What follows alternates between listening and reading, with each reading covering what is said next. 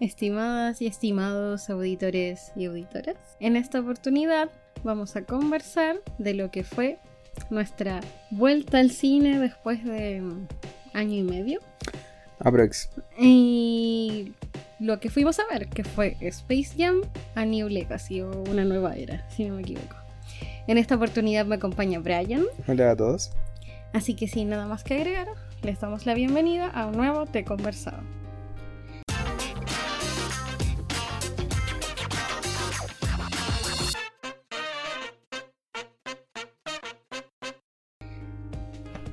Bueno, eh, hay hartas cosas que hablar en, en este podcast. Así que para empezar, te quisiera preguntar, Brian, ¿cómo sentiste la vuelta al cine?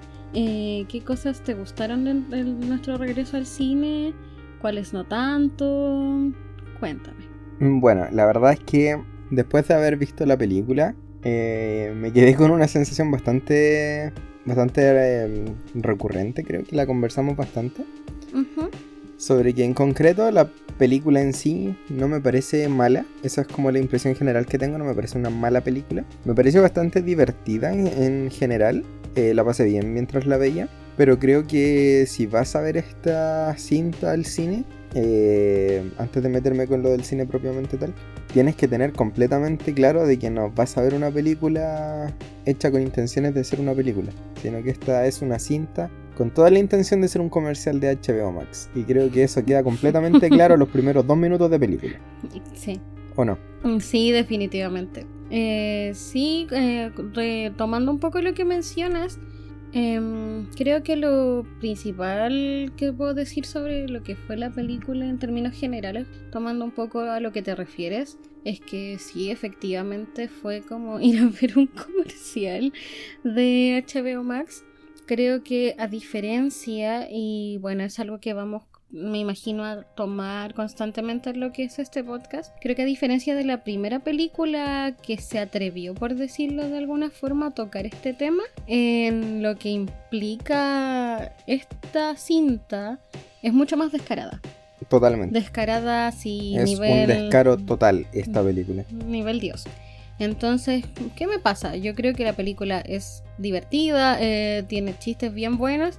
Hay uno que se roba como toda la película en respecto a chistes, que vamos a tomarlo como un poco más tarde, yo creo. Pero eh, no es en sí mismo una cinta que se precie como tal, por decirlo de alguna forma. Así que eso en lo que respecta a mi percepción general sobre Space Jam 2. Eh, Brian, respecto a lo del cine tal cual, ¿cómo lo sentiste tú así como en general? Mira, la verdad es que siento que fue bastante complicado. Yo no había ido al cine aproximadamente desde que se empezó la pandemia, creo. Poco antes habíamos logrado ir antes de que se diera el primer caso de COVID en Chile. Y la verdad es que fue bastante difícil volver ahora, principalmente porque obviamente uno le da como miedo, porque hace mucho tiempo que no, no estás ahí y no sabes realmente qué tan efectivas van a ser como las medidas de contención para, para las personas. Pero además de eso creo que fue bastante difícil la idea de estar con una mascarilla durante tanto tiempo dentro de la sala, porque obviamente tú ya estás con el miedo, entonces como que respiras con mucho cuidado, ¿cierto? Estás como pendiente de muchas cosas a tu alrededor. Y además de eso, estar en un espacio cerrado donde la ventilación eh, evidentemente no es la mejor, porque no puede haber tanta ventilación por, por un tema de atmósfera, de que estás en el cine, ¿cierto? No pueden tener una ventana abierta o cosas por el estilo.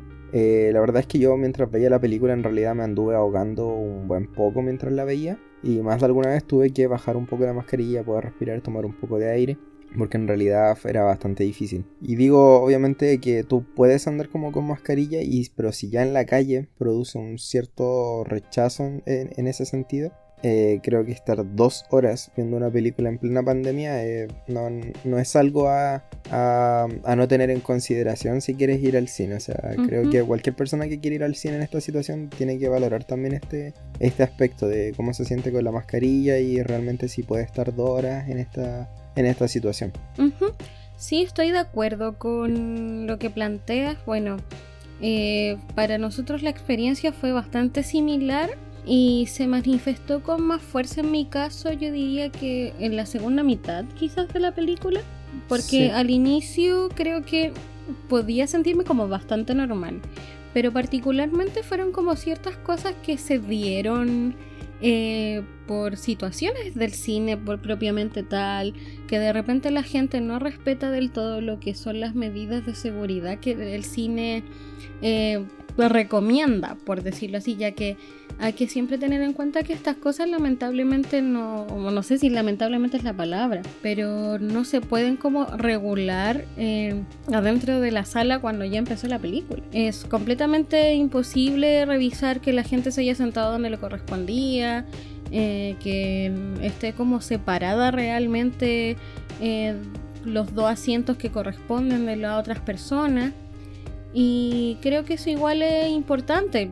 con, bueno, con Brian comentábamos como en la intimidad, por así decirlo, luego de salir de cine y lo hemos conversado ya constantemente estas horas después de nuestra experiencia eh, en la película, que sería mucho mejor de repente que, que los asientos estuvieran como específicamente designados, qué asientos se pueden utilizar y que los asientos como de separación estén como sellados con alguna cinta de seguridad o algo por el estilo, ya que definitivamente es imposible que las personas mm, como que si no están como tan interesadas o preocupadas al respecto, respeten eh, la distancia con otras personas o que respeten también el tema de que la mascarilla en este caso del cine al que fuimos se saca solo para ingerir alimento y no toda la película, que fueron cosas que nos tocó vivir.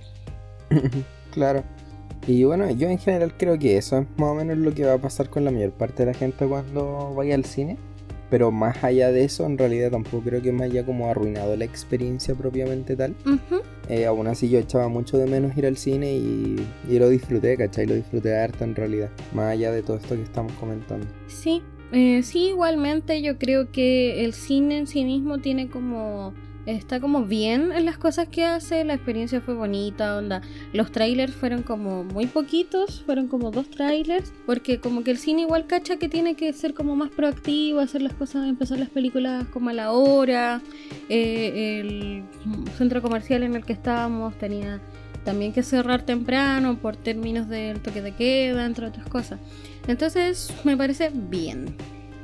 Y ya entrando a la película así propiamente tal, em, bueno, te quería preguntar eh, qué piensas tú principalmente de lo que es la figura de LeBron James en esta película, porque, eh, bueno, sé como que hay hartas cosas que comentar respecto a, cómo se desarrolló eh, él como personaje dentro de la película y cómo fue percibido también por la misma película. Mira, la verdad es que he escuchado muchas críticas como a LeBron en términos como de que hace una pésima actuación. Y la verdad es que no es un buen actor y eso es bastante evidente cuando uno ve la película bastante evidente. También cabe aclarar de que nosotros vimos la película doblada en latino, porque era la función que, a la que podíamos asistir por temas de hora, ¿cierto? Sí, aunque no recuerdo si existía una función realmente subtitulada, que no Estoy totalmente seguro. Pareciera que no llegó una versión subtitulada. Al ser películas infantiles, creo que no la están dando con subtítulos.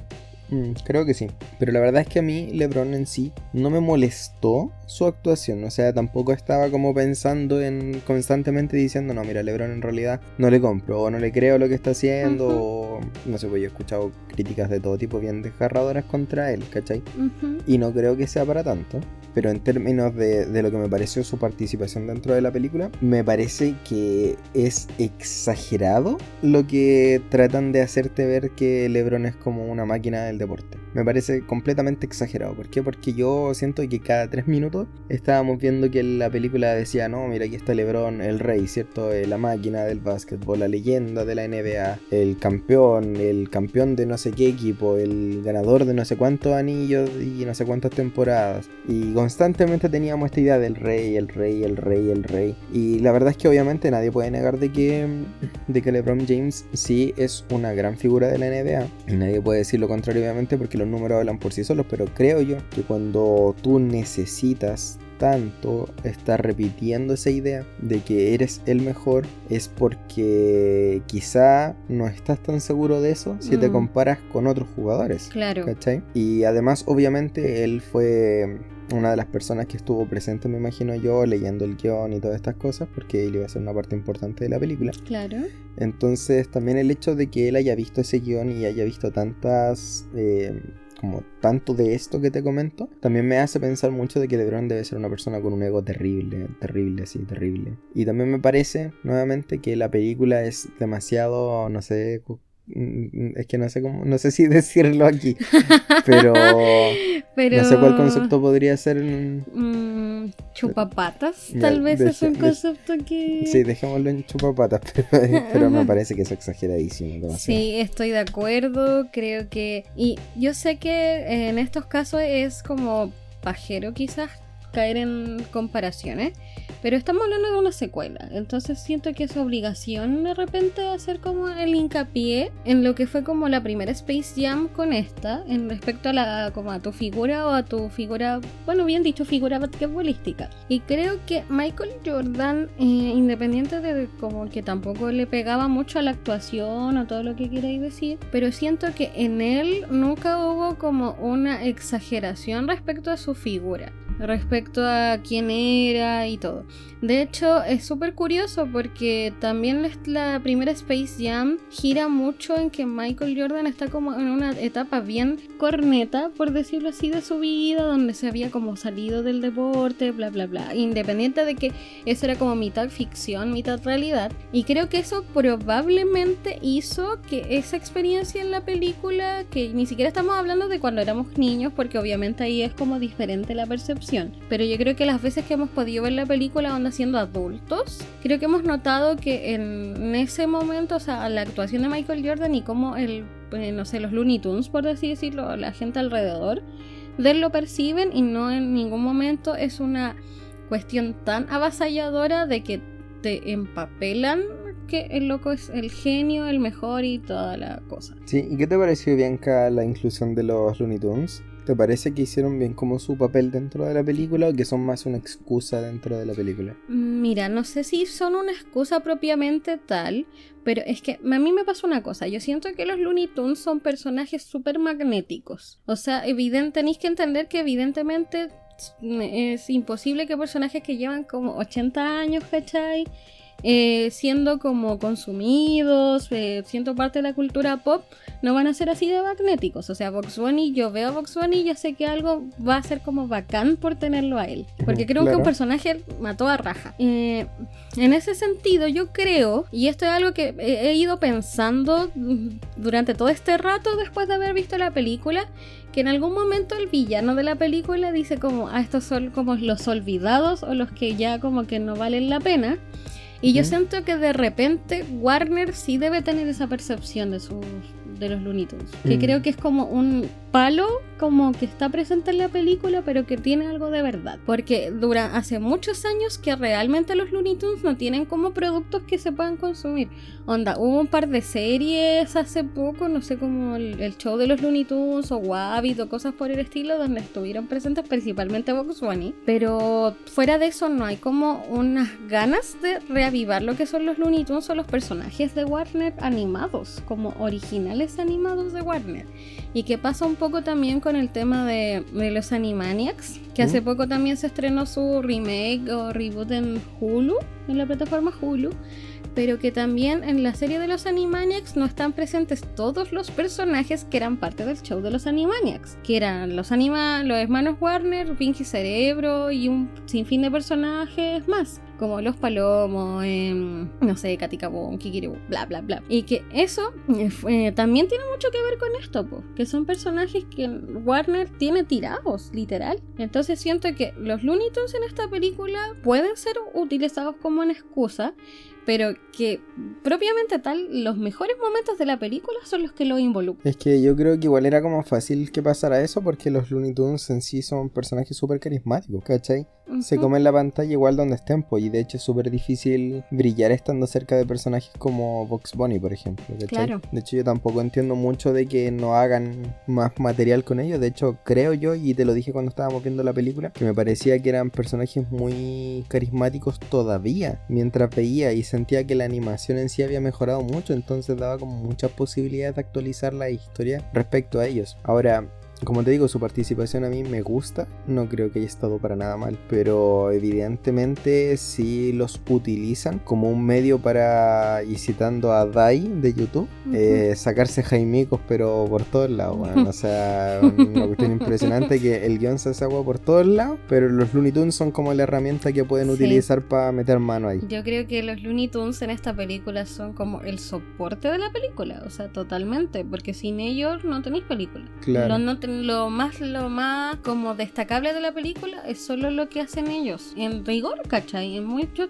porque claro, de repente se desdibuja un poco cuál es como la como el conflicto de la película en sí mismo de parte de los Looney Tunes, porque inclusive el conflicto de los Looney Tunes tiene mucho que ver también con lo que yo te comentaba, que es que a Box Bunny, este villano que es eh, un algoritmo, le quita a sus amigos y los manda como a otros lugares con la excusa de que no, porque las otras tierras del serviverso Warner ustedes la van a pasar mejor. Entonces como que él es el único que es como, como que respeta sus valores, entre comillas, y se queda solo, po. Mm, claro. Entonces, como esa trama de repente se desdibuja un poco porque al final igual como que Box Bunny se aprovecha del pánico, por decirlo de alguna manera, y cuando LeBron James le dice que quiere formar un equipo para jugar con el- contra este villano y todo, él va a buscar a sus amigos, pues, porque ese era su rollo. Siempre fue su rollo recuperar a su gente. Pero a mí igual me hizo como ruido esa trama porque siento que daba para harto esa trama. Sí, Como la idea de que lo habían abandonado porque, claro, se quedó solo, solo en el mundo de los Looney Tunes. Y,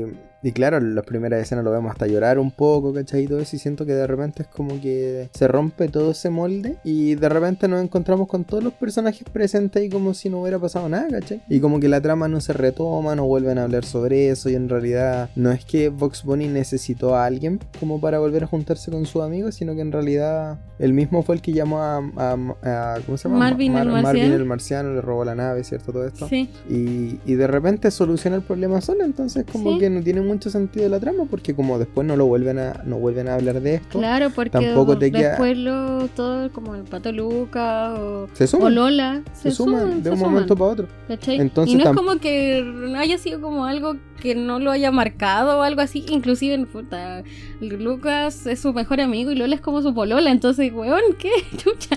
Es, es que, es que eso voy, po, ¿cachai? O sea, realmente pareciera que es como que ni siquiera se hubieran peleado cuando se separaron, ¿cachai? Que fue como un parte de algo, ¿cachai? Y se rompe un poco como la emocionalidad y No, pasa... totalmente, es que es una eh, excusa, es una una, es una burda excusa para que puedan ir recolectando a sus amigos de diferentes Sí. zonas, desde diferentes porque zonas. inclusive... Y con eso seguirte mostrando constantemente las propiedades de Warner, que ¿cachai? Harry Potter, que Que- Metrópolis, que, que Game of Matrix. Thrones, que DC, y vamos pasando por todos esos lados Sí. mostrándote cada punto, recolectando a cada personaje. Es claro, es una excusa, ¿cachai? Que de todos hecho- quisieran ser como parte de... Claro, y de hecho mientras vaya avanzando te, va, te van mostrando como de fondo diferentes tierras donde tú las vas reconociendo, ¿cachai? Claro. Por ejemplo, la cuestión de Game of Thrones dando vuelta ahí en el mundo, en el planeta, sale a cada rato. O sea, cada vez que tú avanzas un Claro. poquito te muestran de fondo Y después la, foto, ¿no? bat- como batalla final entre comillas cuando tu público son todos tus personajes de todas tus cosas. Onda, estaban los picapiedras, los supersónicos.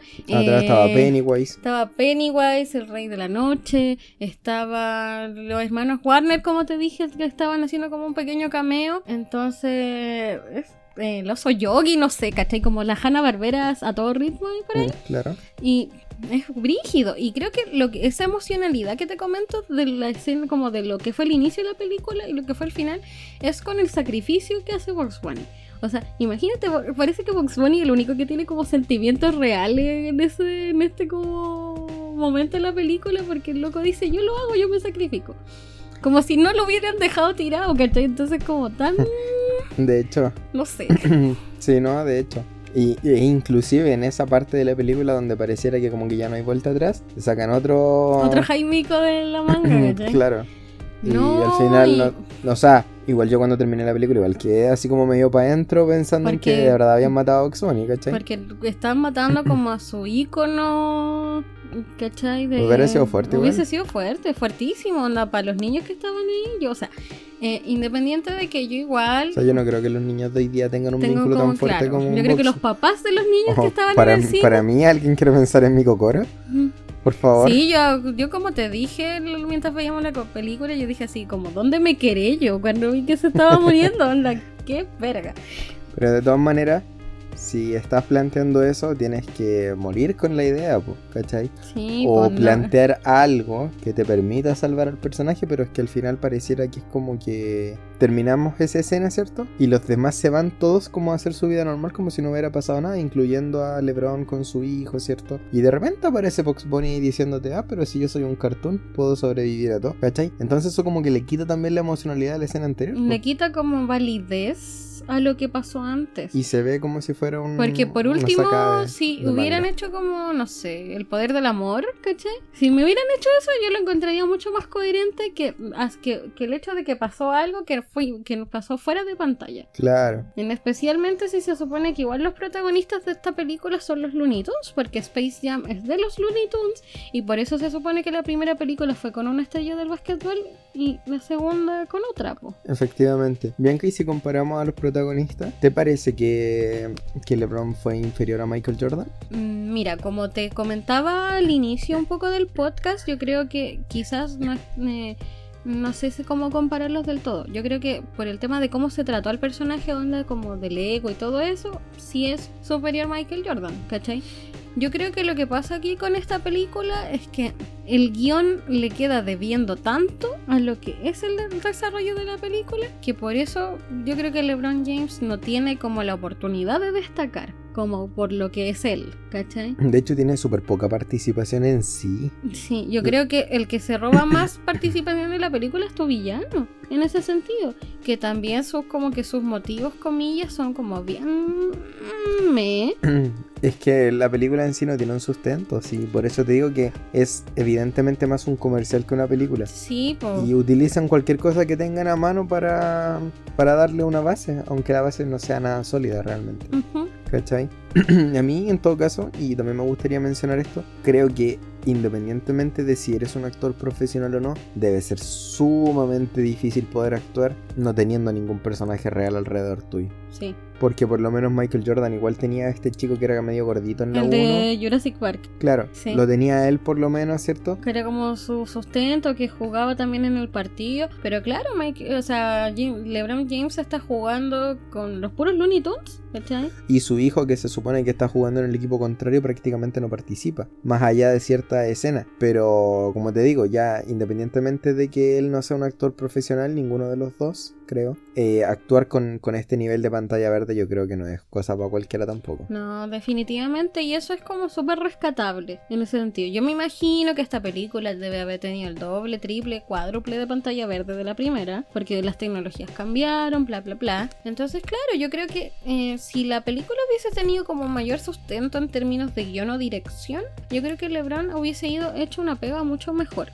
Sí, estoy completamente de acuerdo con eso. ¿Y qué te pareció el chiste de Michael Jordan? Oh, yo creo que eso es lo mejor de la película. Fuera de talla, es que yo no me lo esperaba, ¿cachai? Creo que fue... Yo en un momento realmente pensé que iban a traer a Michael Jordan Mm, Sí, y que iba a ser como la sorpresa de la película. así como para que realmente ganaran. Pero no, yo creo que el chiste fue muy, muy, muy bueno. Como que no me lo esperaba y creo que la participación de Michael B. Jordan en esa escena fue... Pero... sí, fue sí, muy fue, bueno. fue muy bueno el chiste, demasiado bueno. Bueno, Bianca, y. eh, o sea, yo estoy súper de acuerdo, el chiste me encantó. Eh, fuera de eso, ¿qué otra cosa crees que se podría mencionar de la película o crees que ya como que abarcamos lo más importante? Sí, yo creo que abarcamos lo más importante en términos de como de las comparaciones de lo que fue la película. Y bueno, yo insisto, o sea, lamentablemente es súper difícil saber si podéis categorizar esta película de película, porque realmente no lo parece. Creo que para ir como a divertirse, ¿cachai? A, a relajarse un rato al cine, o no sé si la no la ven en el cine o como la vean, sirve, ¿cachai? Tiene buenos chistes, tiene como una buena los, como insisto, yo, los Looney Tunes son súper magnéticos. De verdad, ojalá les den algo algún día. Creo que voy a hacer una crítica como general. Yo creo que nuevamente vemos un poco como Disney y Warner como que tienen un distinto manejo de sus personajes porque yo creo que como Mickey Mouse y su cúmulo, cúmulo de personajes tiene mucho más desarrollo de repente o más eh, cosas que venden de ellos o series que hacen que los Looney Tunes. Mm, sí, yo estoy de acuerdo. Pero bueno, eh, en concreto, ¿tú se la recomendarías a alguien para ir al cine? Yo creo que para ir a pasar el rato al cine o para aprovechar este regreso al cine, como así como un día para relajarse, reírse, ¿cachai? Y decir, oh, volvimos al cine hoy día. Sí.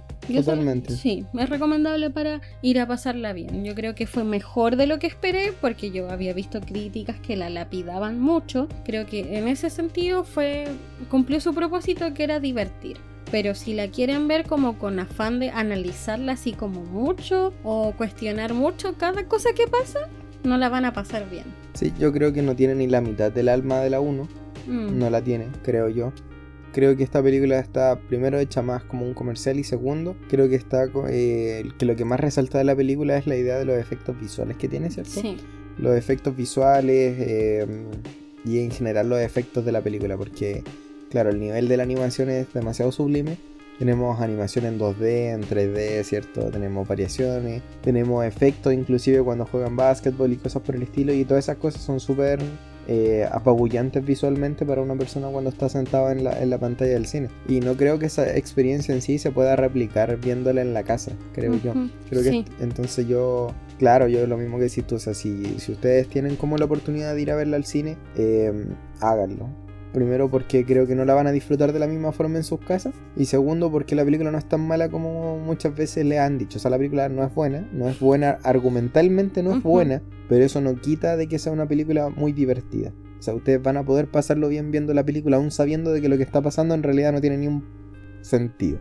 ¿O no? Estoy de acuerdo, 100% de acuerdo. Así que bueno, empezamos a despedir ahora, ya estamos a punto de llegar a los 30 minutos. Les dejamos un saludote grande, grande, grande y bueno, nos estaremos viendo en una próxima oportunidad. Aquí los dejo con Bianca para que ella también se despida.